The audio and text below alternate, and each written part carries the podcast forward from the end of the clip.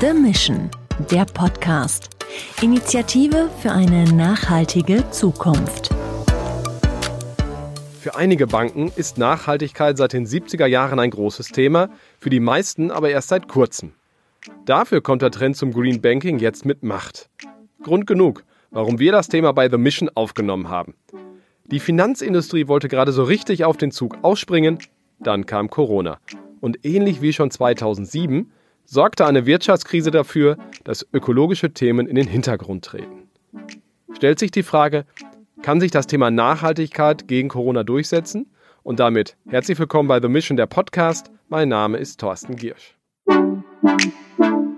Meine Kolleginnen und Kollegen vom Handelsblatt Research Institute haben sich dem Thema Green Banking genähert. Ihr Trendradar analysiert die Lage der Finanzindustrie. Einer der Autoren ist jetzt bei mir. Hallo Christian Tribowski. Hallo Thorsten. Christian, Walter Sinn, Deutschlandchef von Bain, sagte, Finanzdienstleister tun sich schwer, die Wünsche ihrer Kunden nach nachhaltigen Produkten abzubilden. Tja, stimmt das? Zu welchem Schluss seid ihr gekommen? Da muss ich sagen, dass wir äh, so ganz pauschal diese Beobachtung von Herrn Sinn nicht teilen können. Ähm, in den letzten Jahren ist das Thema Nachhaltigkeit für Banken und Finanzdienstleister doch wichtiger geworden, als sich ähm, oft für Außenstehende erkennen lässt. Ähm, während es noch ungefähr 2015 totales Nischenthema war, äh, wo Green Bonds weltweit ungefähr ein Investitionsvolumen von 50 Milliarden US-Dollar hatten, ähm, war es schon in 2019 komplett anders. In den ersten neun Monaten hatten Green Bonds mittlerweile schon 250 äh, Milliarden Euro ähm, an Investitionsvolumen. Und man kann dadurch einfach sehen, dass die Branche auf den, auf den Trend ähm, zur Nachhaltigkeit extremst reagiert hat. Das ist extrem viel Geld. Die Nachfrage ist also da. Die Frage ist ja, was steckt in diesen Bankprodukten? Darüber sprechen wir nachher auch über die Szenarien, wie es jetzt weitergeht. Da habt ihr nämlich eine sehr genaue Analyse gemacht. Ich würde vorher nur noch mal ganz kurz auch fragen, was ist eigentlich nachhaltig? So ein Wort, das wir wir immer wieder benutzen. Was steckt da eigentlich hinter? Das ist ja mehr als eine ökologische Themen, oder? Im allgemeinen wissenschaftlichen Gebrauch, aber auch innerhalb der Politik und in der Wirtschaft wird eigentlich gesagt, dass wenn wir über Nachhaltigkeit sprechen, dann müssen wir mindestens drei Dimensionen in den Blick nehmen. Das sind die sogenannten ESG-Kriterien. ESG steht einmal für Environment, äh, Social und Governance. Bei Governance reden wir jetzt nicht von Regierung, sondern wir reden eigentlich von Unternehmensführung. Wenn man sich dann nochmal genauer darüber informieren will, ähm, was das eigentlich bedeutet, dann muss man selbst wieder innerhalb dieser Begriffe sich mit unterschiedlichen Dimensionen auseinandersetzen. Zum Beispiel in der Umwelt reden wir da sowohl von Klimaschutz als auch von Biodiversität äh, und so weiter und so fort. Das heißt, wir haben es hier mit einer großen Gemengelage zu tun.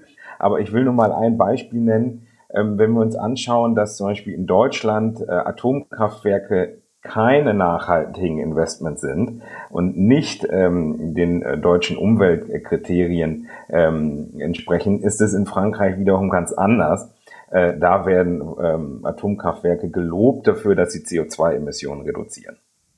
Welche Optionen haben Banken denn auf dieses Thema Nachhaltigkeit, auf diesen grünen Trend zu reagieren? Also das geht, da geht es ja um mehr, als dass die Banken nur sagen, alle meine Mitarbeiter kriegen jetzt Elektroautos. Die haben ja eine Steuerungsfunktion natürlich ist es so, dass die Banken intern auch selber sehr viel tun, um sich in grüne Organisationen zu transformieren. Also die Banken haben enormen Einfluss darin, welche wirtschaftlichen Sektoren wie finanziert und dadurch letztendlich ja auch gefördert werden. Und äh, eine Methode, die es da schon auch länger gibt, ist das äh, negative Screening. Das bedeutet, dass Finanzdienstleister sich ganz intensiv Gedanken darüber machen, welche Sektoren nicht mehr finanziert werden sollen. Und da gibt es ganz klar den Bereich zum Beispiel Tabak und Rüstung, aber auch die Kohleenergie. Genau, das ist ja, diese Einteilung ist ja wirklich gar nicht so leicht. Und äh, was in Deutschland vielleicht verpönt ist, ich sage jetzt mal Atomkraftwerkbetreiber, das ist in anderen Ländern wie in Frankreich vielleicht total nachhaltig.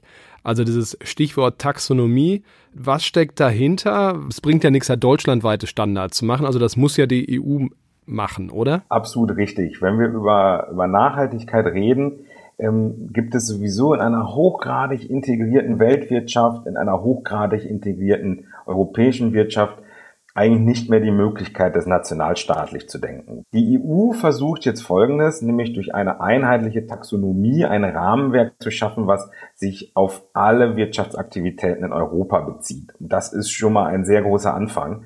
Deswegen kann man die EU-Taxonomie, die Ende 2019 veröffentlicht wurde und zwischen 2021 und 2022 in Kraft treten soll, eigentlich eher als ein Gerüst verstehen. Im Kern versucht sie, grüne Wirtschaftstätigkeiten erstmal zu klassifizieren. Und Unternehmen sollen sich dann an gewissen Kriterien orientieren, die zum Beispiel den Klimaschutz, äh, aber auch die nachhaltige Nutzung von Wasser- und Meeresressourcen. Die sollen möglichst so aufeinander abgestimmt werden in der unternehmerischen Tätigkeit, dass die sich A nicht widersprechen, beziehungsweise dass eine andere wirtschaftliche Tätigkeit äh, nicht wieder dazu führt, dass an einer anderen Stelle wieder negative Folgen entstehen. Also kurz gefasst, äh, es ist kompliziert. Also wenn ein Anleger einen grünen Fonds, sage ich jetzt mal so platt, äh, zeichnen möchte, haben die Banken natürlich die Auswahlmöglichkeit, welche Unternehmen kommen da rein und welche nicht. Dafür gibt es im Moment keine richtigen Kriterien, außer die, die sie selber definieren. Da hilft eben diese EU-Taxonomie. Also für Unternehmen ist es wirklich dann wichtig, vor allem für die Börsennotierten natürlich als allererstes, ähm, zu sagen, ich möchte in diese Fonds rein, das ist, sorgt für neue Anleger, meine Aktie wird davon profitieren, ich muss nachhaltig werden. Nehmen wir die andere Seite, die Konsumenten. Da äh, habt ihr ja auch Szenarien, dazu kommen wir gleich äh, mal aufgemalt. Glaubst du, in der Zeit von, von Corona ist es wichtig, dass Dinge nicht nur günstig sind, Produkte nicht nur günstig sind, sondern eben auch nachhaltig sind? Was hat euer Trendradar in dieser Hinsicht ergeben? Welchen Zwiespalt stecken da Unternehmen? Das Thema bleibt eine Daueraufgabe, die uns das ganze weitere Jahrhundert objektiv noch beschäftigen wird. Gleichzeitig ist es natürlich aber auch so, und das äh, kann man auch sehr gut ähm, am Konsumentenverhalten erkennen, kann man aber auch an der Politik erkennen, dass natürlich äh, die Existenzsicherung beim, äh, beim Kunden, aber auch gleichzeitig ähm, die Wirtschaftswiederbelebung in der Politik aktuell einfach relevanter sind. Aber wir gehen davon aus, dass wir in den nächsten zwei Jahren nicht mehr diesen, dieses Hoch, diesen Hype im Bereich ähm, äh, ähm, äh, Nachhaltigkeit sehen werden innerhalb der Bevölkerung, auch nicht in der Politik. Gleichzeitig ist uns aber auch klar, dass die Banken äh, natürlich ähm, extrem viel getan haben in den letzten Jahren und sich da auch eine gewisse, wenn man so will, äh, Fahrtabhängigkeit aufgetan hat. Das heißt, die Banken werden jetzt nicht wieder zurückgehen äh, zu alten Investmentmodellen und Risikomodellen. Risikomodell ist ein sehr gutes Stichwort. Für eine Bank ist es ja gar nicht so einfach, das zu durchschauen. Also man hat einen Geschäftsbericht im Zweifel von einem Unternehmen.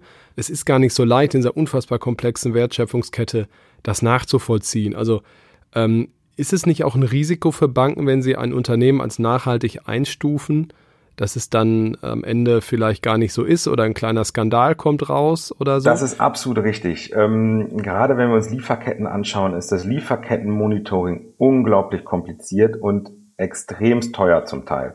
Wenn Sie sieben Stufen zwischengeschaltet haben, hast du das Problem in dem Fall, Thorsten, äh, dass ähm, die fünfte Stufe vielleicht gar nicht mehr zu monitoren ist, weil die sich irgendwo im Ausland äh, befindet. Wenn wir aber äh, anschauen, was die Banken in den letzten Jahren getan haben, dann ist das eine ganz clevere Strategie.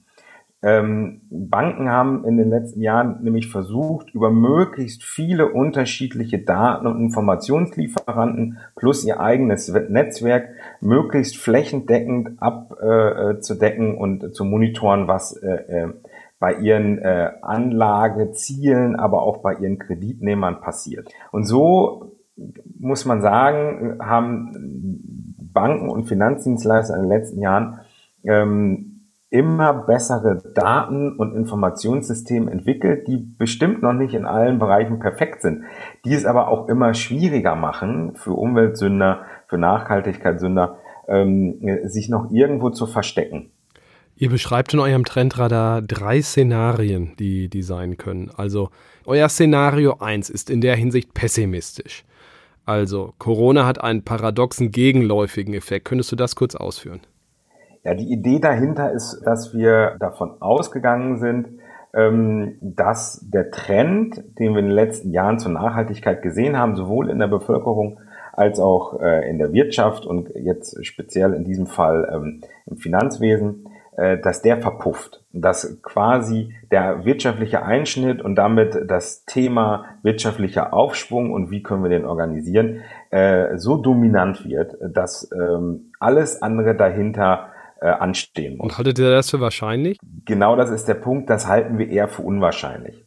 Selbst wenn wir noch im nächsten Jahr, wonach es aussieht, intensive Probleme haben werden, den wirtschaftlichen Aufschwung wieder neu zu organisieren, äh, spätestens im übernächsten Jahr, das heißt in 2022, ähm, kommen dann alle Umweltthemen wieder auf die Agenda und gleichzeitig kann man auch jetzt schon sehen, dass unterschwellig gerade in der Politik, aber auch in der Wirtschaft ähm, weiter an dem Thema gearbeitet wird. Das Gegenteil ist quasi Szenario 2, also sehr optimistisch, so wie du gerade auch schon klangst. Aber das darf ich jetzt mal deine Antwort vorwegnehmen. Haltet ihr auch nicht für sehr wahrscheinlich. Warum? Ja, also wir haben uns auch angeguckt, was in den letzten Monaten im Bereich der Politik alles passiert ist. Und da muss man sagen, selbst wenn in den Konjunkturprogrammen, was zum Beispiel in Deutschland der Fall war, umwelt- und klimapolitische Ziele definiert wurden, äh, dass Gelder für Nachhaltigkeitsprogramme und Initiativen bereitgestellt wurden, sind diese Gelder in erster Linie immer dazu da, um Wirtschaftswachstum äh, zu organisieren und sind damit äh, für einen industriepolitischen Zweck. Und das können wir in vielen Bereichen sehen. Das heißt, Nachhaltigkeitsthemen, die wesentlich weniger wirtschaftspolitische Impulse aussenden können, ähm, weil sie an ganz anderen Stellen, zum Beispiel im Energiesystem stattfinden, ähm, die werden aktuell weniger berücksichtigt als das, was direkt wieder auf die Konjunktur einzahlt. Dass wir dadurch extrem optimistisch sein müssten, dass die nächsten zwei Jahre das Thema dominieren wird, ist dadurch auch eher unwahrscheinlich. Bleibt also Szenario 3 und da muss ich euch ja mal loben. Ihr habt das ja in den letzten Wochen, ja Monaten zusammengeschrieben und eigentlich den, den großen Beschluss der EU in der vergangenen Woche damit vorweggenommen. Das ist quasi Szenario 3. Also ein Mittelweg, ein, ein sowohl als auch. Man steuert zwar, wie gesagt, mit diesen Investitionen auch nachhaltige Sachen, aber eben auch nicht in letzter Konsequenz. Greta Thunberg hat sich ja auch beschwert, dass die EU viel mehr von all diesen Billionen, 1,8 Billionen, glaube ich, waren es, in Nachhaltigkeit hätte investieren können und mehr Anreize hätte setzen können. Siehst du das genauso, wie ich es gerade mal die These aufgestellt habe? Mittelweg ist am wahrscheinlichsten und genau das haben wir vergangene Woche bei der EU gesehen? Absolut. Natürlich ist es jetzt kurzfristig ähm, extrem relevant, dass wir äh, die Konjunktur stabilisieren, dass wir wieder in den Aufschwung kommen, dass wir Wachstum erzeugen. Und das ist auch das, ähm, was wir bei allen klimapolitischen Maßnahmen aktuell sehen, was wir in den Konjunkturprogrammen sehen. Ähm, ich will nicht sagen, dass das Feigenblatt Politik ist. Natürlich ist es wichtig, dass ähm, Elektromobilität gefördert wird, dass Gebäude energetisch saniert werden. Ähm, aber ähm, wir sehen hier eigentlich zwei Handlungsstränge. Wir sehen einmal einen unterschwelligen, der ist weiterhin auf Nachhaltigkeit ausgerichtet. Das ist ein langfristiger, äh, der äh, quasi auf, wenn man so will, auf eine fünf bis zehn Jahre Perspektive ausgerichtet ist. Und gleichzeitig sehen wir das akute, notwendige Handeln, ähm, was sich an der Konjunktur orientiert und äh, was aktuell Dominanz hat. Deswegen ähm, es aktuell, äh, nennen wir das, äh, eine gleichzeitige Entwicklung mit einem kurzfristigen und einem langfristigen Horizont. Dann danke ich dir für diese Sneak Preview. Wenn Sie, liebe Hörer, neugierig drauf geworden sind, Sie können sich die PDF-Version herunterladen, auch kostenlos, unter handelsblatt.com slash the mission. Ich danke dir, Christian, für diese, wie gesagt, Sneak Preview, für die Erläuterung. Ich danke auch. Und würde sagen, liebe Hörer, ciao. The Mission, der Podcast. Das Hörerlebnis zur Nachhaltigkeitsinitiative von Deutsche Bank, Futury, Bain Company, PreZero und der Handelsblatt Media Group.